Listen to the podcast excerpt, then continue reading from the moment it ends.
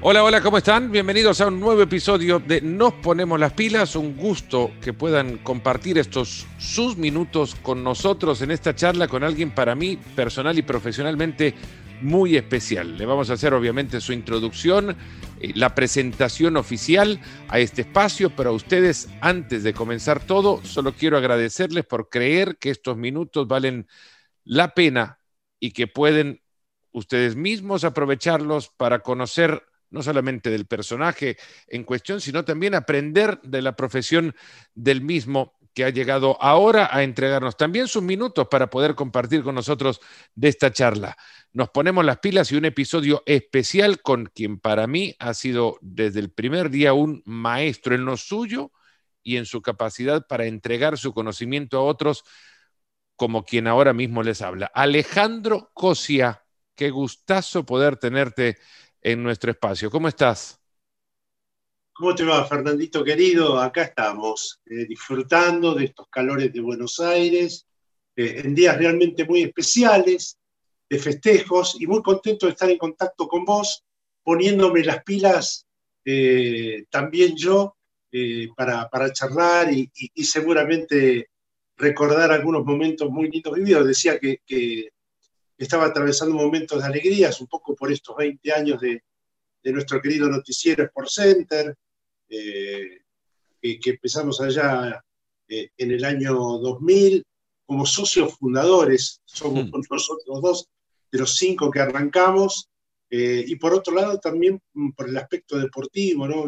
El rugby es el deporte que yo cubro con mayor frecuencia y, y bueno, quizá mucha gente sepa que que los Pumas, la selección argentina, vienen de dar el gran golpe ganándole por primera vez en la historia nada menos que los All Blacks.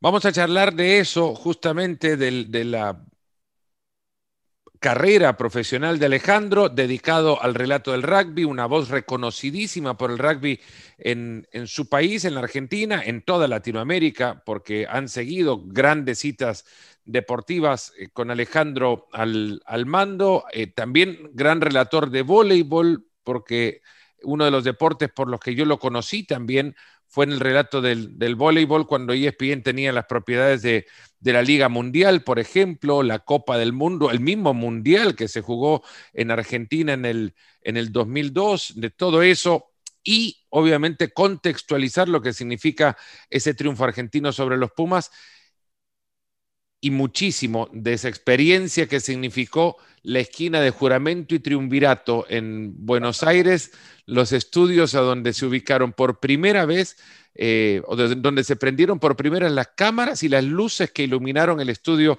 de Sport Center para toda Latinoamérica. El primer Sport Center que se hizo fuera de territorio estadounidense fue en esa esquina de Villa Urquiza, un barrio en Buenos Aires, y que comenzó un 15 de noviembre del 2000. Si han seguido las redes y si no tienen redes, súmense a las redes sociales. Alejandro tiene las suyas, yo tengo las mías, eh, y ahí podrán encontrar varios recuerdos fotográficos de aquellos maravillosos días donde tuvimos la oportunidad de trabajar juntos con Alejandro y donde yo tuve la posibilidad de robarle en cuantos minutos pude o tuve la, posibilidad de su experiencia y de de arrancarle conocimiento a alguien que, sabe transmitirlo muy bien. Eso y la emoción es lo que también sabe hacer eh, el queridísimo Negro Cose con quien hoy tenemos la posibilidad de charlar. Negro, arrancando todo esto, para vos, ¿cuándo fue el momento en el que se prendió la luz de tu profesión? Eh, ¿De mi profesión en general? Sí. A ver, yo había empezado a trabajar en 1982 en el diario La Nación, pero eh, simplemente hacía crónicas los fines de semana, crónicas de rugby. Ya el rugby era un deporte que, me había empezado a gustar mucho, si bien yo era jugador de vóley, todavía seguía siendo jugador de vóley. Eh, pero bueno, el rugby me apasionaba. Me apasionaba verlo y tratar de analizarlo desde mi costado de, de neófito. Que después, bueno, con la frecuencia de ir todos los fines de semana los partidos, viste, cada vez vas entendiendo más. Y además cuando tenés eh, una mente inquieta y, una cabeza con ganas de aprender permanentemente, creo que algo aprendí con el correr de los años hasta que llega el momento de, de, que me ofrece un colega muy conocido en la Argentina, en Sudamérica, eh, Gonzalo Bonadeo, que había estudiado en mi mismo colegio en Olivos, me dice, che, mirá, surge la posibilidad de empezar a trabajar con el rugby, a vos que te gusta tanto. Y bueno, así empecé en La Nación con las crónicas de rugby, pero bueno, así fueron los primeros tres años, sin poder avanzar demasiado, limitándome a, a escribir los fines de semana sobre algún partido, de movida a partidos no tan relevantes, de las segundas categorías, por ahí. Y después sí, ya eh, comentando partidos de primera. Hasta que en el año 85, barra 86, es justo el fin de año, eh, se produce cierto movimiento en el diario La Nación, la gente que empieza a irse de vacaciones, se empiezan a jugar unos torneos de tenis de satélite durante, eh, a lo largo de, de, casi toda la Argentina y sobre todo en Buenos Aires. Y ahí me ofrece Gonzalo, que estaba a cargo del tenis, me dice, ¿por qué no empezás a, a cubrir estos torneos de tenis? Y con esto te asegurás continuidad. Y así empecé, y así dejé el trabajo que tenía. Yo en ese momento estaba trabajando en una, llevando la contaduría de unos supermercados, fíjate, nada que ver con el periodismo. Eh, y, y, bueno, también recibí respaldo familiar que me dijeron, dale, dedicate, este momento, dedicate de lleno al periodismo, después vemos, cualquier cosa te bancamos. Eh, un año si, si, si no conseguís trabajo. Y bueno, así fue, le metí, empezaron a salir las cosas, se fueron encadenando, se alinearon los, los planetas. Y, y, rápidamente quedé como editor de rugby, ahí a los poquitos meses ya con otras responsabilidades, no solo escribir los fines de semana, sino también designar a quienes iban a la cancha, elegir los partidos, elegir las fotos, eh, diagramar, todo lo que tiene que ver con, con la tarea en una redacción.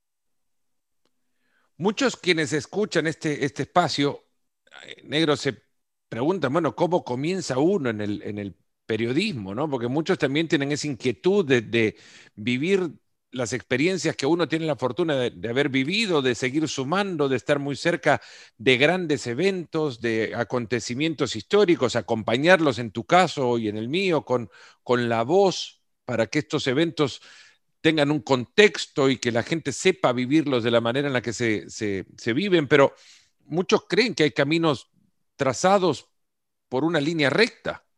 Es pasión por el deporte, estudio del deporte, luego estudio del periodismo y el periodismo te va abriendo un camino y, llegar a este lugar a donde vos estás hoy es todo menos una, una línea recta. Exactamente, creo que al contrario, es un camino lleno de sinuosidades, donde inclusive a veces las casualidades van confluyendo para que vos llegues a donde llegues, ¿viste? Eh, y en mi caso fue un poco así, por eso te decía, yo, para mí por eso fue emblemático ese año 85, 86, porque se dan una serie de circunstancias que hacen que, bueno, que me quede el camino un poco liberado para poder explayarme en un deporte, que insisto, en el cual yo eh, no, no, no había jugado y en el cual de movida por ahí tuve hasta cierta resistencia por parte de los protagonistas, que siempre obviamente priorizaban a aquel que había jugado a ese deporte. Pero bueno, creo que después con el correr de los años eh, fui ganándome un poco la consideración y el respeto y te diría que hoy el cariño de, de mucha gente del ambiente artístico. Pero fue, fueron situaciones de, de, de, insisto, sinuosidades, que, un día estabas bien, otro día no tenías la seguridad de saber si, si ibas a poder seguir trabajando en, en, en, eso, hasta que creo que también llega el año 90, que es otro año importante, surge en Argentina un programa deportivo que, que marcaría un hito, sobre todo por lo que fue después, que es Video Match, eh, conducido por Marcelo Tinelli, que de movida fue, es más, lo que por ahí la gente no sabe es que ESPN es un poco el padre de Video Match y de todo lo que se armó después. Uh -huh. Porque en esos estudios de la calle Marcelo T. de Alvear, muy cerquita de Plaza San Martín, se armaron los primeros programas de Video Match. El ideólogo de Video Match era alguien del riñón de ESPN. Se llama Eduardo Ojeda, el chileno Ojeda, que es un poco el que diagrama el primer eh, Video Match y que fue un programa que, bueno, a lo largo de los años, y después con la impronta que le puso el conductor Marcelo Tinelli, bueno, hizo historia, uno de los programas más importantes de la televisión argentina. Bueno, pero comenzó siendo deportivo y ahí un poco también tuve la, suerte, la fortuna, el apoyo, la solidaridad de, compañeros que me hicieron un lugarcito cuando por ahí no era necesario. Y, la verdad que fueron años que me dieron exposición y también mucho divertimento.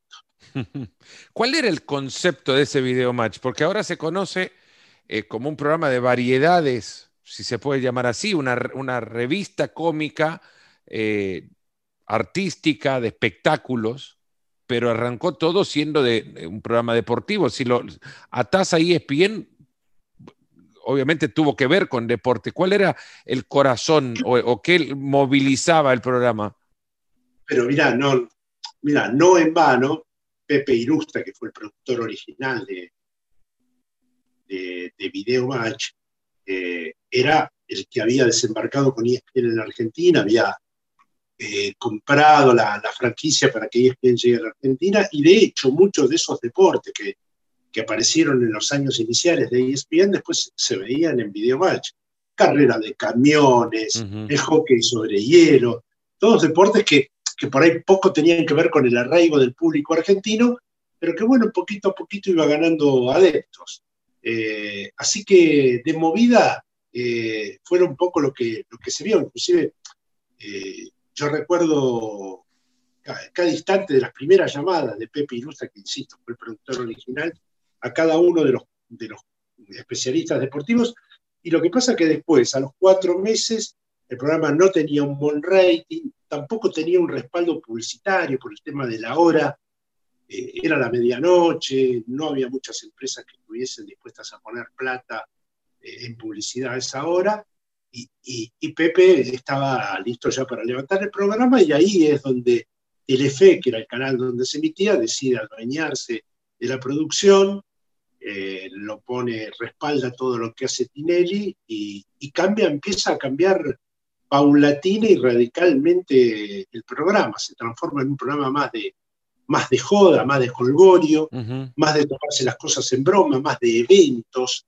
Empiezan a, tener mucho éxito los eventos que, en los cuales participábamos, desde ordeñar una vaca, correr una carrera de lanchas, hasta, eh, no sé, eh, hacer un juego olímpico entre todos los participantes, eh, nadando algunos que no sabían nadar, corriendo algunos que se tropezaban solo porque corrían con las dos piernas a la vez, cosas por el estilo que la verdad que hizo que la gente eh, se fuese enganchando, fuese eh, adoptando ese, ese tono de hilaridad que tenía el programa, y después los partidos, de, y los partidos de fútbol. No me quiero olvidar de eso. Fueron muy importantes los partiditos de fútbol que organizábamos contra celebrities, y la verdad que teníamos un buen equipo. Teníamos un muy buen equipo. Muy ¿Quiénes jugaban? A ver, al arco Gonzalo Bonaldeo que eh, atajaba realmente muy bien. No solo atajaba muy bien, sino que fue mi gran asistidor para que yo haga goles. Ya con el saque de arco de Bonadeo, eh, que por ahí en, algunos lugares de, Latinoamérica no se lo conoce, pero es un muchacho de un metro noventa y tres, eh, un gigante realmente, por lo tanto tapaba buena parte del arco y además con la, con la fuerza, la destreza y era un buen deportista, además Gonzalo, sigue siendo, ¿no? Porque juega muy bien al tenis. Eh, con el saque de arco ya me ponía en situación de gol. Bueno, Marcelo Tinelli era un muy buen jugador. Marcelo arrancó como notero de campo, ¿no? Reportero de cancha. Exactamente, en Radio Rivadavia, pero a su vez eh, había pasado por divisiones inferiores de, clubes del ascenso, sabía jugar al fútbol. Un muchacho que jugaba bien al fútbol. Después había un par de acompañantes y había un volante o un todoterreno que se llama Henry de Rieder, que era nuestro especialista en esquí, que también eh, Henry era un multideporte, todos los deportes que practicaba, viste esa gente que, para todo es bueno, y la verdad que jugando al fútbol la descosía, era hábil, fuerte, guapo, eh, y fue mi gran socio también. Eh, ¿Y enfrente a quién tenía? Bueno, y me tenía a mí adelante que, que la verdad que siempre tuve esa cosa del goleador, que lo tuve en el deporte que practiqué, el vóley, y, también lo tuve mucho en el fútbol. Eh, esto de hacer goles, no, no, no, no en vano, viste, los campeonatos de periodistas generalmente terminaba como goleador, a pesar de que por ahí no jugaba en un equipo muy, muy, muy poderoso. perdón, eh, no, no, no, es que esté haciendo alarde, pero eh, así lo dice la historia. Así lo Tampoco sos ajeno al alarde, pero no pasa nada. bueno, alguna virtud tengo que tener, Fernandito. Y, déjame parar, ah, déjame hacer un alto ahora, porque dijiste algo en el comienzo que, que tiene que ver con vos y conmigo y que vos te nutriste mucho de lo que yo pude ofrecerte en aquellos primeros años. Eh, quiero decir que eso fue recíproco, porque yo aprendí mucho de vos en un montón de cosas que desconocía totalmente. Eh, así que quiero dejarlo en claro y de moita. No sé qué, negro, pero, pero muchas gracias por recordarlo. Si después me explicás qué te puede haber enseñado yo, que en ese momento llegaba como un... No, no, te lo digo en serio, eh, Fernando, son concepciones distintas de cómo ver el periodismo. Vos venías de un periodismo más estructurado, con con base en eh, eh, eh, cómo se vive el periodismo en Estados Unidos, con mucha data, con mucha estadística y con conocimiento de deporte de los cuales yo no tenía la más mínima idea. Yo no sabía nada de béisbol, sabía, sabía poquito de fútbol americano y, todas esas cosas siempre fuiste un hombre de consulta para mí. No, y lo hacíamos, a ver si esa vereda de, la acera esa de afuera de los estudios podría hablar se iba muchas horas en esa, en esa vereda en la espera, en la espera de los programas, es cierto. Mientras ya teníamos uno preparado, bueno, ya hablaremos de esa época, eh, pero hay algo en común también con lo que vos mencionabas antes, como aquellos que son, son del palo del, deporte ven no sé si, eh, obviamente ajeno a quien no no, no ha, sido parte del deporte y menos lo ha practicado, no lo ven como una amenaza en principio, quiero pensar, pero sí hay un rechazo importante, como que eh, debe existir para poder hablar de ese deporte una práctica el deporte mismo. Y, eso, bueno, lo entiendo y muchas veces hasta lo comprendería por qué lo piensan así, porque son celosos de, de, la naturaleza de su juego y quieren que aquel que habla sobre su juego lo entienda más allá de simplemente poder expresarse eh, y que comprenda perfectamente de qué se trata. Lo entiendo y lo respeto también. Pero hay un momento donde hay un punto de quiebre y, te reciben como, como alguien del grupo, ¿no? Ya te adoptan al tronco. Pero hay algo que nunca vos, por no haberlo hecho, perdés. Y te lo digo porque a mí me pasa también en el fútbol que no lo jugué y te rechazan muchas veces por no haberlo practicado. Y es que nunca perdés la inseguridad que te genera no haber estado ahí adentro. Y eso te hace prepararte muchísimo más. Exactamente. Y eso es, para mí, ese fue, esa es la clave. Esa es la clave. Nunca fui, nunca me sentí débil ante la circunstancia, ante el evento, porque siempre me tuve que preparar más respecto de aquel que sí lo había jugado. ¿Se entiende? A vos te pasó y a mí también. Yo sabía que no podía fallar eh, y por lo tanto la preparación para un partido, sobre todo en aquellos primeros tiempos, hoy puedo manejar las cosas con, con otro timing y con otro conocimiento y, y, obviamente con el background que me han dado los años y creo una de las virtudes que tengo es la buena memoria. Pero en aquellos años iniciales, eh, yo creo que si de alguna manera pude resistir, subsistir y seguir creciendo, fue por la preparación, fue porque nunca fui desnudo a, un partido, aunque sea de, un partido de clubes. Bueno, eh, a ver, de, memoria, ¿podés recordar nombres que estuvieron en alguno de los challengers o eventos eh, de tenis que cubriste aquel verano argentino o austral del 85-86? Mira, el que mira, eh, Eduardo Bengochea tuvo una primavera porque encima ganó casi todos los, torneos. Él ya era un jugador que había tenido su experiencia, era un jugador, te diría, tipo número 100 ATP, por ahí, no, no era un jugador tan destacado entre los internacionales, pero sí recuerdo que tuvo esa rachita del año 85 en la que se llevó buena parte de los torneos, que estaba con una confianza tremenda, eh, y, creo que se llevó terminando, y, se terminó llevando, digo, el Masters, que después se hizo en Rosario. Creo que le fue ganando a todos, a todos. Eh, y en esa época estaba Martín Haidt, estaba Horacio de la Peña, así como algunos, Argüello, me acuerdo. Eh, son algunos de los, de los jugadores que, Franco David, por ahí estaba. eh, Cerundo, lo que hoy es Toto Cerundo, lo que hoy es entrenador, eh, Fabián Bleggino, algunos de los apellidos que empezaron a aparecer. Eh, Ale, ¿y tu primer partido de los Pumas lo guardás en, algún lugar especial o, o, fue algo, algo que llegó y no, no, no registrás con, con sentimiento particular? ¿El primer partido visto en una cancha o el primer partido? El primer partido que relataste de los Pumas. 1990, eh, Inglaterra, los Pumas, eh, una serie que terminó 1 a 1, un partido lo ganó Inglaterra, el otro los Pumas.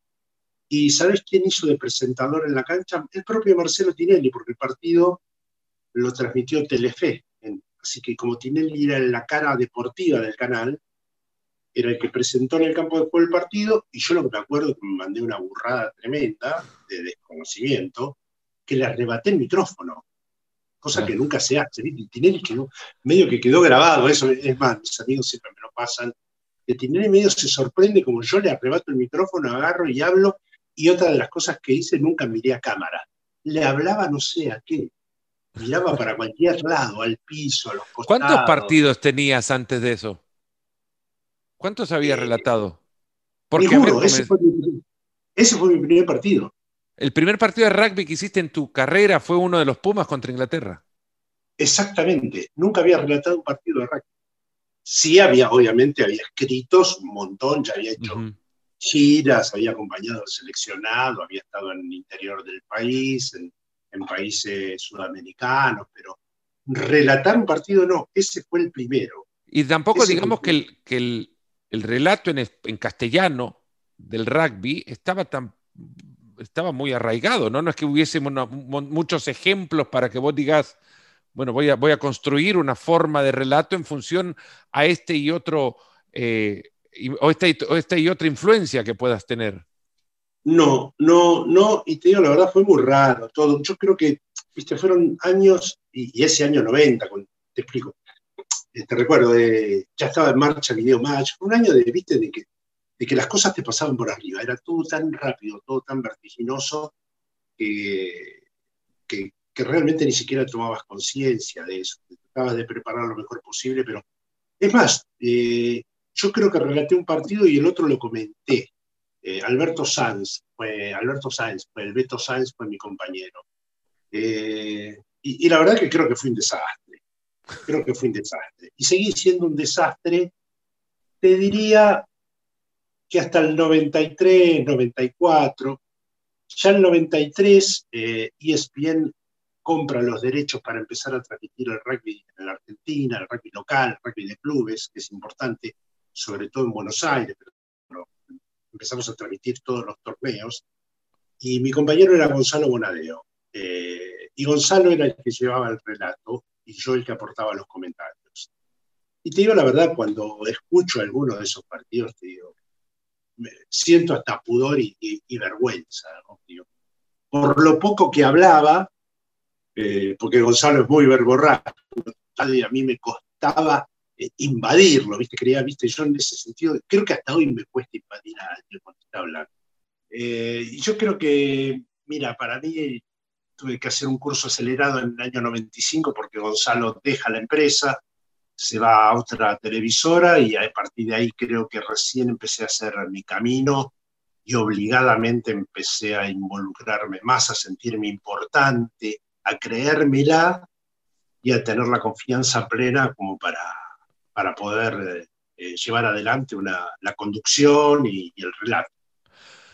Para poner en contexto lo que acaba de pasar la Argentina en este mes de noviembre del 2020, extraño por donde se le quiera ver al año, eh, ha pasado justamente un año calendario sin jugar un partido de rugby, va a enfrentar a, a una de las potencias, si no el equipo más importante que el rugby ha conocido en su historia, no solamente por historia, sino también quizás hoy menos, y esto ya nos ayudarás a entenderlo mejor, hoy menos pero sigue siendo el, equipo que por marca significa o, se puede posicionar como el gran sinónimo del juego. Si alguien totalmente ajeno al deporte del rugby, pero que gusta del deporte en sí, no ha escuchado de los All Blacks, pues tendría que verse el espejo y reconocer si en realidad le gusta o, o, sabe de deporte, ¿no? Porque el, el, mencionas All Blacks y alguien se imagina siempre, de acuerdo, dependiendo de la edad, a uno u otro personaje de un equipo que ha sido sinónimo del juego. Eh, que Argentina le haya ganado a los All Blacks, que los Pumas venzan a la selección nacional de Nueva Zelanda de rugby, ¿qué significa? Bueno, creo que por encima de todo, eh, el quiebre de un estigma. Eh, los Pumas habían estado, te diría, media docena de veces muy cerquita de ganarles. Y por algunas causas extrañas, o no tanto, o causales, la falta de esa confianza, la falta de creérsela hasta el último segundo, porque un par de veces el triunfo se escapó en el último segundo. Mm. Eh, el equipo argentino, los equipos argentinos a lo largo de los años no pudieron concretar lo que sí concretaron estos muchachos que llegaron sobrecargados de adversidades. Y, la verdad que fue una verdadera sorpresa, sobre todo para todos los que lo miramos de afuera. Yo creo que si hubo gente que no se sorprendió, fue justamente todos los integrantes de ese staff, de ese grupo, ¿no? Staff y jugadores, porque la verdad los escuchabas en la previa y ellos estaban convencidos de que estaban en condiciones de hacer un gran partido. La verdad, nosotros eh, desconfiábamos plenamente por, por, cómo llegaba el equipo, más de un año sin jugar en forma conjunta, con todo lo que había sido el año, con la frustración que, que significó el proyecto Jaguares, con el Super Rugby, de los cuales muchos de estos muchachos que jugaron formaban parte de ese plantel, que se quedaron sin jugar, sin rugby, varios tuvieron que emigrar a Europa, cambiar de vida totalmente de, un momento a otro. Eh, la enfermedad, el COVID que siguió afectándolos, afectó a los seres queridos, se murió gente querida, eh, cosas más vinculadas por ahí con la tragedia que con lo que tiene que ser la preparación de, un equipo que además, fíjate que tuvo que hacer su, su approach en distintos lugares, primero en las casas, después hicieron una burbuja en Buenos Aires, en un lugar que se llama Casa Pumas. Después fueron al Uruguay. ¿Por qué? Porque en Uruguay las condiciones sanitarias estaban un poco más seguras que en, Argentina. Y Uruguay, con el nexo que hay con la Argentina, la dirigencia les abrió las puertas notablemente y les sirvió bastante porque ahí hicieron eh, una etapa más y de allí sigue recién a Australia, donde tampoco las pasaron bien, tuvieron que hacer cuarentena ahí en Australia, el grupo grande que viajó de acá de Sudamérica, y después vinieron los jugadores que vinieron de Europa, que también se morfaron 14 días encerrados en las habitaciones, con la comida que le dejaban en la puerta, entrenando en un salón nada más, en un salón del hotel, todos los movimientos, y sin poder ensamblarse con el resto de los muchachos que había venido en Sudamérica. Recién en los últimos 10 días pudieron entrenarse, jugar un amistoso y salir a la cancha ni más ni menos que ante, los Hablar de cómo rompe esto un mito, ¿no? Eh, o rompe eh, paradigmas, si se quiere también, porque vos vas a cualquier escuela de gestión administrativa y, con ejemplos deportivos empezás a decir que eh, la adversidad te va a construir un éxito, pues nadie va a querer enfrentar al riesgo de su empresa eh, o su empresa al riesgo de la adversidad. Y sin embargo, esta empresa de un equipo logró el mayor de los éxitos, porque dentro de todo también hay que poner en contexto lo que significa un test match, un amistoso en el rugby, con lo que el término es para otros deportes. En otros deportes es un banco de pruebas donde se juntan dos equipos y el resultado no tiene una trascendencia mayor, eh, bueno, en algunos casos pueden echar técnicos, si se quiere, si el partido es malo, pero, pero sirven para construir equipos y forman parte. Son exámenes. Igual te, aclaro, te aclaro, Fer, este, este partido formaba parte del torneo, del Tres Naciones, que es lo único que, iba a poder jugar los Pumas en el año. Vale. Pero igual eh, podría haber llegado una victoria en un test match anterior al torneo e igualmente la dimensión habría sido gigantesca. En el, el test match es otra cosa, es un nivel superior a un amistoso de cualquier otro deporte, ¿no? Claramente. Este, este camino es atípico a lo que se ha venido construyendo eh, para, para el equipo argentino de rugby por los últimos años también. no es producto de, una casualidad. No, no, pero creo que, mira, para mí lo que influyó notoriamente, eh, más allá del tiempo con el que vienen trabajando, rato y esto, eh, fíjate que, el equipo tuvo algunos jugadores muy jóvenes y, no son jóvenes que han saltado de una de ser juveniles al equipo mayor, hicieron todo un proceso, un proceso de construcción atlética, física, eh, mental y después rugbyística, técnica, eh, tiene que ver con, te insisto, con, un proceso que desemboca en, en, este suceso pero creo que lo más importante acá fue el trabajo mental puertas adentro. Y era algo que para mí a este equipo le faltaba. Los entrenadores eh, lo venían creo que hasta dejando de lado, mirando con cierto desdén todo lo que es el área mental y psicológica del deportista de alto rendimiento. Y me parece que en los últimos tiempos empezaron a ponerse las pilas y a trabajar y a, no despreciar eh, ese valor que puede darte que, el jugador pueda expresarse con un profesional, que pueda contar lo que le pasa, eh, el grupo mismo, no solo desde el individual, sino desde el grupal, qué es lo que le pasa al grupo.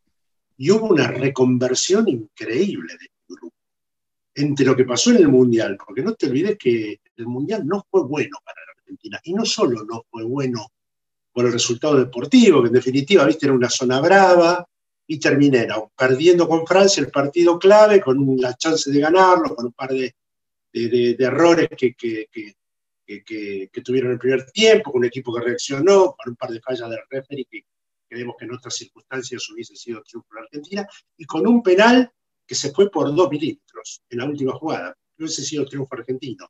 Si no, no estábamos hablando de eso, pero no fue bueno por varias razones, porque hubo cortocircuito, no hubo buena energía en el plantel, el plantel llegó desgastado después de lo que había sido el suceso de Jaguares, de un año excepcional de ese grupo de jugadores, llegando a la final de Super Rugby, jugando contra Crusaders, que es el mejor equipo del mundo después de los All Blacks, si querés, después de los All Blacks, el segundo mejor equipo del mundo. Repito, después si querés ponemos a Inglaterra, a Sudáfrica, que se preparó muy bien para el Mundial, y la verdad que es un dignísimo campeón, pero bueno, Crusaders es un equipazo, porque además juega con mucha más continuidad que los All Blacks. Y tiene, bueno, varios All Blacks, obviamente. Bueno, Jaguares llega a jugar esa final, pero llega, llega y cuando vuelve empieza el desgaste. Ya, primero el desgaste de ir a jugar la final, a Oceanía. Vuelven a la Argentina. A las dos semanas tiene que jugar con los All Blacks y ahí se apuesta a ganarle a los All Blacks también, una descarga energética importante, y se pierde la última jugada la última jugada hay chance de ganar el partido, no pueden llegar al try los Pumas, se pierde, queda en frustración, después hay que viajar al Mundial, bueno, se termina perdiendo ese partido inaugural ante Francia, que era el que valía todo, porque después Inglaterra estaba por encima de los dos. Se sabía que se podía perder tranquilamente. Bueno, viene de ese proceso negativo del Mundial y fíjate cómo empieza a revertirse todo e inclusive la mancomunión del grupo, un entrenador que baja un poco los decibeles, que también se da cuenta de que algún error cometió, sobre todo en términos de comunicación y de integración con el grupo, lo ha admitido públicamente, ha trabajado de eso, ha hecho coaching sobre eso, y fíjate cómo empiezan a confluir fuerzas positivas. Eh, hablan solamente de los Pumas, no de los All Blacks, y hablan solamente del equipo propio y el equipo propio salió a la cancha y se los devoró, sobre todo en las situaciones de contacto, que es donde te marca eh, la tendencia de cómo está un equipo. Si te manda para atrás, está bien. Hay un documental buenísimo que, cuenta la intrahistoria de una temporada completa de los All Blacks y cuando enfrentan a la Argentina en, dos partidos hablan, es cierto, el, entrenador hace un par de cambios preparando eh, no, el partido contra Argentina, pero el siguiente partido que tienen los All Blacks, no recuerdo contra quién era en el calendario, es un par de temporadas también, pero se refieren al juego del, rugby argentino como uno muy complejo, difícil de, enfrentar. Quizás no de superar, porque ya entran con una mentalidad en la que creen, bueno, vamos a enfrentar a un, a un rival que nos va a ser difícil ganar, no que nos va a ganar, simplemente que nos va a ser más difícil algo que sabemos va a pasar. Correcto lo que estás diciendo. De alguna manera le vamos a ganar. Va a ser difícil, nos vamos a tener que pelar el lomo. nos va a doler. No le vamos a ganar. y, y de hecho fue así. Si vos repasás los últimos duelos, hasta te diría que el cambio de un jugador en Nueva Zelanda influyó para que Nueva Zelanda le diera vuelta un partido a la Argentina. Me acuerdo, no hace mucho, era tres años, tres años, dos años. Argentina eh, jugando como visitante en el, tres naciones, en el cuatro naciones, perdón. Eh, Argentina venía dominando el partido, venía jugando bien, venía arriba el tanteador. Entró un jugador neozelandés, Fifita, me acuerdo el apellido, gigantón, parecido a Fritzel, el 6 que jugó los otros días ahí en Australia gigantón, grandulón, corredor, con mucha velocidad para ser un gigantón. Entró ese tipo, tocó tres pelotas, cambió el partido y terminaron ganando los All Blacks. Eso pasaba con los Pumas cuando enfrentaban a los hombres de negro. Como que cualquier circunstancia ya les servía como para decir, bueno, y son los All Blacks, hoy no vamos a poder tampoco. Y esta vez eso no pasó. Claramente no pasó y no pasó desde el primer minuto. Sí, eso es lo que, lo que bueno, todas las crónicas eh, rescatan que la Argentina le superó en todas las fases del juego, en todos los registros del juego, y que si hubo alguna vez que un, que un equipo de cualquier país haya superado a, la Nueva Zelanda, había sido en esta ocasión. ¿Es el, el mayor triunfo argentino? Sí, por encima del bronce del Mundial de Francia? Si tomás como un partido específico, como un encuentro específico, sí, diría que sí, es el triunfo más importante. Lo otro formó parte de una campaña eh, trascendental. ¿Qué lugar ocupa Argentina hoy en el rugby mundial? ¿Qué lugar ocupa? Es difícil de determinar. Estaba décimo, yo creo que no era décimo, Sí, puede ser octavo, por ahí. Octavo y con tendencia alcista. O sea, hay siete selecciones octavo eh, con este triunfo, viste, pasó al octavo lugar. Pero octavo con tendencia alcista. Y te digo por qué. Porque, bueno, eh, se sabe que entre mundial y mundial, viste, hay mucho recambio de jugadores, ¿no? Como en los periodos olímpicos, también, bueno, eso en el rugby pasa los mundiales. Y Argentina está en un muy buen proceso de recambio. ¿eh? Están apareciendo pibes eh, jóvenes que realmente le dan una inyección de energía y de calidad muy importante ya a este grupo de jugadores. Y por eso te digo de, con tendencia alcista. Puede llegar a escalar puestos más arriba, superar a algún equipo de, los británicos, y algunos que todavía resisten con buenas defensas y, buenas tareas de, los delanteros, Caso Gales, son equipos respetables tenés que amacarte para ganar. Escocia, Escocia es medio raro, tiene, jugador, tiene un par de jugadores con mucho talento y, también ha crecido. El que para mí se ha destapado en los últimos tiempos es Francia. Francia, te digo, es un equipo que, es, que, después de haberle ganado a la Argentina en el Mundial de Japón, viste, cobró confianza y tiene algunos jugadores espectaculares. Y va a ser durísimo en el Mundial que va a jugar de local en el 2020. Tendencia alcista también en esta charla. Ahora, negro, vamos a empezar a recordar lo que hace 20 años, eh, de lo que hace 20 años formamos parte. Iba a, decir, iba a decir que construimos, pero hubo otro equipo, había un equipo gigantesco de enormes profesionales, todos maestros. Yo creo, podría recordar cada una de las esquinas de ese edificio en el cual estaba el estudio de Sport Center con sus falencias también el estudio, anécdotas que podríamos recordar, la del primer programa, por ejemplo, que se ha convertido en, el santo grial de, los archivos de, televisión, porque no existe, por lo que me he enterado. El primer programa, el archivo del primer programa no está, no sabemos dónde se encuentra. Si alguien, si alguien ha grabado el 15 de noviembre del 2000 la primera edición de Sport Center conducido por Quique Wolf y María Martínez Galvez, eh, con la presencia de su servidor como en ese momento, no, era panelista, era, era el experto, entre comillas, de deportes. Yo no me acuerdo que hiciste en ese primer programa. ese primer programa yo presenté un partido, eh, jugaban los New York Knicks y los Seattle Sonics de Rubén Wolkowski. Ah, mira. Y, había que hacer como, como relevo australiano en la lucha libre. Tenía que, eh, en un corte comercial se levantaba Quique y me daba su silla y yo me quedaba en la silla de Quique con María Martínez en ese, momento y María me presentaba a hacer, y recuerdo casi perfectamente cómo hice la presentación de aquel partido, porque la anoté y me la memoricé. Y bueno, en, algún momento de aquello íbamos al primer enlace en vivo eh, y, Alejandro Cosia se encontraba en Santiago, Chile, eh, en la presentación de la Argentina-Chile que se había jugado esa noche también. Exactamente. Vos recordarás el resultado. Yo solo me acuerdo tu enlace y las gotas de transpiración que te bajaban por la frente. No, no, vos sabés que para mí fue.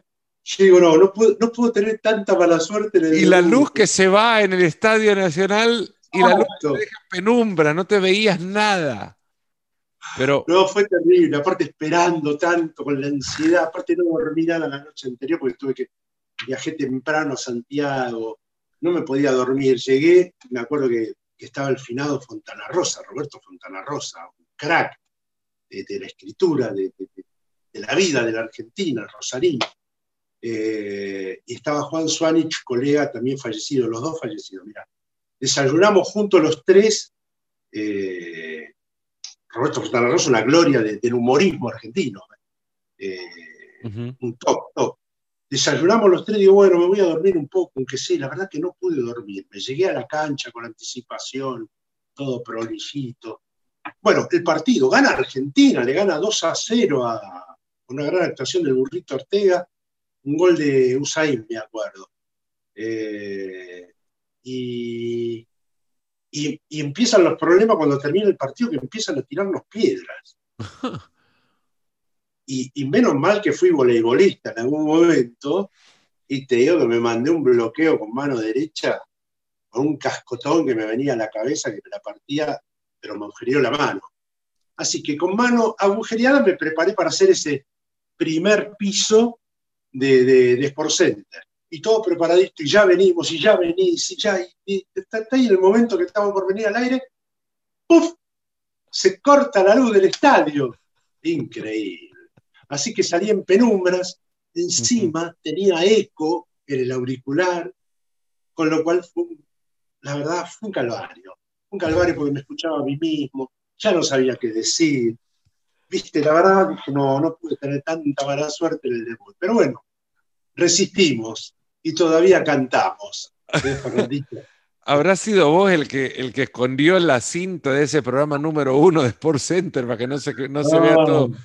Bueno, con Alejandro. Yo más cinta para esconder eh, algunas de Furcios, de Lemón. Bastante, bastante. Yo me acuerdo de muchos porque yo no, no creo haberme reído tanto en programas en vivo como me reí Alejandro Cosia en, en tantas ocasiones, porque además tiene el negro una particularidad que la risa es contagiosa, pero te la eleva, es como que, como que vos te reís, ah. pero se ríe Alejandro la parte tuya de lo que vos te estás riendo y es como que si te doparan en medio de una carrera. ¿Te acordás que un programa no lo pudimos cerrar? No, no, no. Yo me acuerdo. Pero... al aire y no pudimos y, tuvieron que, bueno, tirar los títulos porque no pudimos. No sé con qué, con qué nos habíamos tentado. Yo sí me acuerdo perfectamente. Estábamos. Con un pelado. No sé si con Colina o con Ratalino. Con Ratalino. Que empezaste a joder con Ratalino. Fue Ratalino en aquel momento en el que el Mundial del 2002 no, no, eran tripletas arbitrales de un mismo país, sino se llevaba un árbitro y, y, asistentes de otros países todavía. Y Ratalino era el único argentino vivo en aquel Mundial.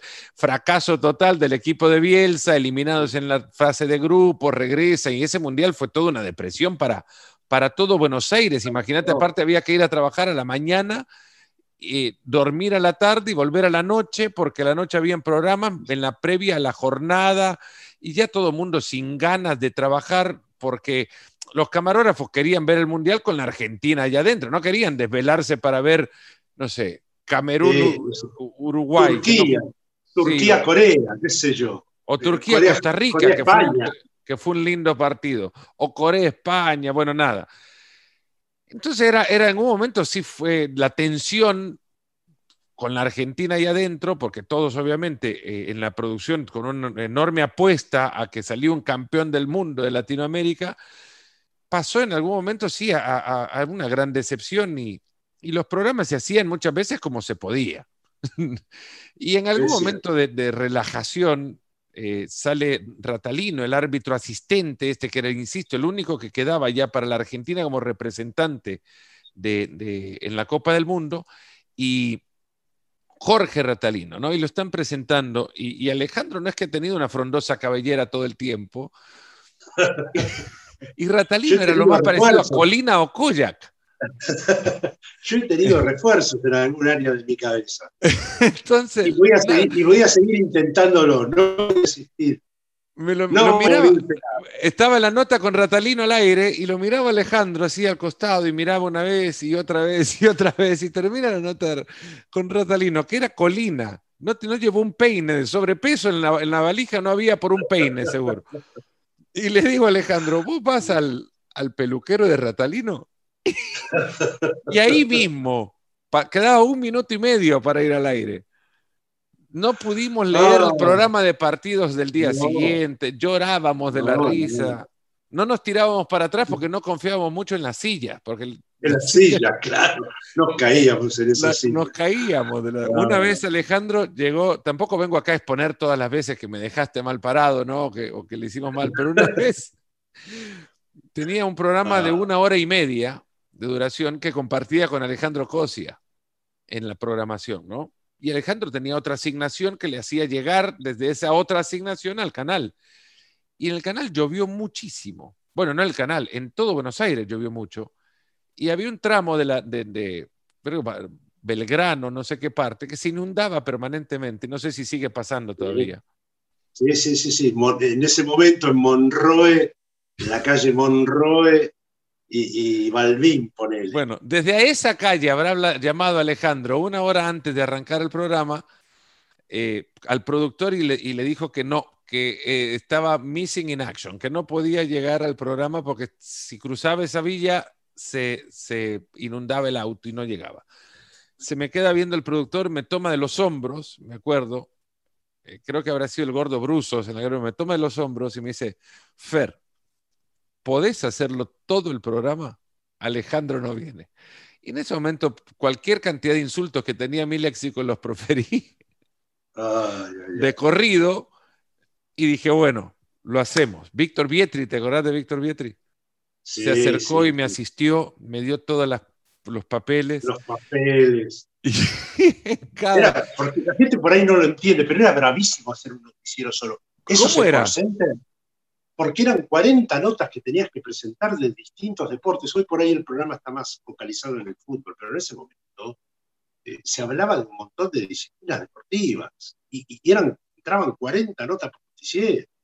Era muchísimo para memorizar, saber de qué se trataba. Una vez una nota de béisbol, Alejandro me preguntaba, Fer, ¿y cómo, cómo, tenés, cómo tengo que presentar esa nota de béisbol? Tranquilo, negro, decí que no sé, Osi Guillén ganó el guante de oro y, lo tirás.